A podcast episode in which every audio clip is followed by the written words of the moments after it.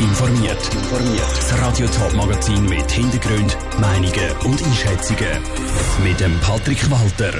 Wie groß der Schritt von der Schweiz in Richtung Normalität ist und wie ein Immunolog die Lockerungen der Corona-Massnahmen einschätzt, das sind zwei von den Themen im Top informiert.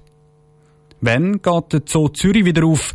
Gibt es bald wieder Fußballspiel mit Zuschauern und dürfen Geburtstag im Juni schon wieder mit mehr als vier Freunden gefeiert werden? Auf all diese Fragen hat der Bundesrat heute an einer Medienkonferenz Antworten geliefert und über die nächsten Lockerungen der Corona-Massnahmen informiert. Die wichtigsten im Überblick von Andrea Blatter. An den Medienkonferenzen haben die Bundesräte häufig ernste Gesichter gemacht, ihre Papierstapel vor sich gehabt und mehrmals daran erinnert, wie ernst das die Lage ist. Heute hat aber zum Beispiel die Bundespräsidentin Simonetta Sommaruga schon fast ein bisschen Freude gehabt. Die Schweiz ist in den letzten Tagen aufgeblüht. Und statt von Lockdown reden wir vor allem über Lockerungen. Und das tut gut. Nun können wir einen weiteren wichtigen Schritt machen. Jetzt sorgen wir dafür, dass es so bleibt und dass wir die neuen Lockerungen genießen können. Und die wären, Grosseltern dürfen ihre Enkel wieder hüten. Und zwar ab sofort. Schon dem Samstag dürfen sich dann wieder Gruppen von über fünf Leuten spontan treffen. Zum Beispiel zum Bröteln oder zum Fußballspielen.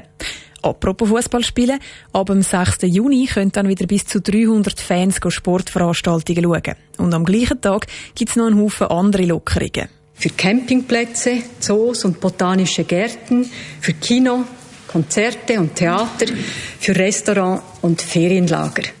Konkret dürfen die Zoos oder Campings dann wieder auftun und die Bergbahnen wieder fahren. In Restaurants dürfen sich wieder grössere Gruppen als vier Leute treffen und zusammensitzen. Dann müssen sie einfach ihre Kontaktdaten angeben. Und auch Clubs oder Bars dürfen wieder auftun, müssen einfach eine Liste mit den Besuchern führen. Und nach diesen ganzen guten Nachrichten ist es am Schluss der Medienkonferenz gleich nochmal ein bisschen emotional geworden. Es geht nämlich ein Ära-Zent. Die von Daniel Koch vom Bundesamt für Gesundheit als Mr. Corona.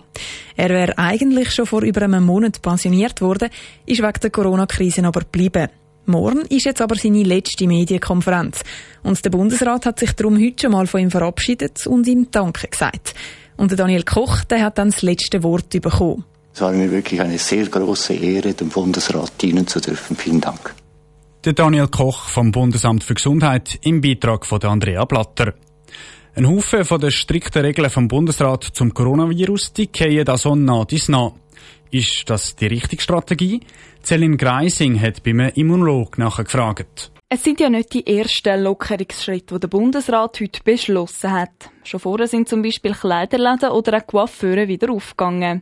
Und die Erfahrungen in der Schweiz seien ja durchaus positiv gewesen, sagt der Immunolog Beda Stadler. Darum sei es auch richtig, mit den Lockerungen weiterzumachen. Keine von diesen Lockerungen haben dazu geführt, dass mehr Leute angesteckt worden sind. Also bei uns ist sich im Moment das Virus am Verabschieden. Und dann sollte man eigentlich auch ein bisschen zügiger voran machen, bin ich der Meinung. Wichtig bleibt aber nach wie vor, dass der Abstand eingehalten wird und dass eben der Handschlag oder ein Küssli weiterhin tabu bleiben. Hilfreich ist sicher auch das gute Wetter, wo jetzt mit dem Frühling und dem Sommer wieder kommt. Jetzt, wo alle Leute draussen sind, wenn es draussen windet, dann ist also schwierig, jemanden anzustecken. Und solange die Leute jetzt raus ins ultraviolette Licht gehen, das haben die Viren gar nicht gern. Trotz allem, der Beda Stadler ist davon überzeugt, dass uns das Coronavirus auch weiterhin noch lange begleitet. Grund für Panik, zum Beispiel vor einer zweiten Welle, sieht er aber nicht. Der Beitrag von der Selin Greising. Informationen und Einschätzungen zu den Lockerungen vom Bundesrat, die gibt's natürlich auch laufend aktualisiert auf toponline.ch. Drei St. Galler Regierungsräte haben sich Anfang März nicht mehr zur Wiederwahl aufstellen lassen. Diese Woche haben sie ihre letzten Tage im Büro, aber am 1. Juni ziehen die Neugewählten ein. Einer von denen, der geht, ist der Regierungsrat Martin Klöti. Niki Stettler hat zurückgeschaut auf seine Zeit als Regierungsrat und als Vorsteher vom Sozialdepartement. Der Martin Klöti ist am Zürichsee aufgewachsen. Später ist er im Grossen Rat im Kanton Thurgau gehockt und zum Schluss von seiner politischen Karriere hat er den Sprung in die St. Galler Regierung geschafft. Und dort hat er mit seinem ersten Geschäft auch den Start von 0 auf 100 gehabt. Das ist das erste Mal gerade so ein Wurf ins kalte Wasser was man sehr gut nicht macht. Ich habe ins Parlament gerade und gerade ein neues Gesetz durchberaten für Friedhofsregelungen. Es ist nämlich darum gegangen, dass man für Muslime Grabfelder äh, in Friedhöfe ausscheiden. Das Gesetz ist vom Parlament angenommen worden und so hat der Martin Klöti gerade einen guten Start als Sozialminister gehabt. Und als solcher hat er auch viel mit Menschen zu tun gehabt, die ganz unterschiedliche Hintergründe mitgebracht haben. Der Umgang mit ihnen ist an Martin Klöti aber leicht gefallen. Ich habe immer Zugang zu Menschen und weiss einfach, wie unterschiedlich sie sind und wie unterschiedlich sie einem wahrnehmen. Und ich habe gar nie einen Dünkel gehabt und habe gar nie so eine Schwelle erzeugt, eigentlich im Umgang mit der Bevölkerung und vor allem mit jüngeren Leuten oder auch mit älteren Menschen. Und genau darum hat ihm die Arbeit im Innendepartement, wo das Soziale, aber auch das Kulturelle darunter fällt, immer Freude gemacht. Es ist von Anfang an sein Wunschdepartement gewesen. Und Sterne sind damals gut gestanden für Martin Klöti. Vorgängerin Katrin Hilber hat mir gesagt, Martin, nach 16 Jahren, eine SP-Frau in der Dossier Soziales und Kultur. Ich stehe an der Decke an, jetzt muss ein bürgerlicher Mann in die Dossier. Und jetzt, acht Jahre später, hat sich das Blatt wieder gewendet. Die Nachfolgerin von Martin Klöti ist mit der Laura Bucher wieder eine Frau und wieder kommt sie von der SP.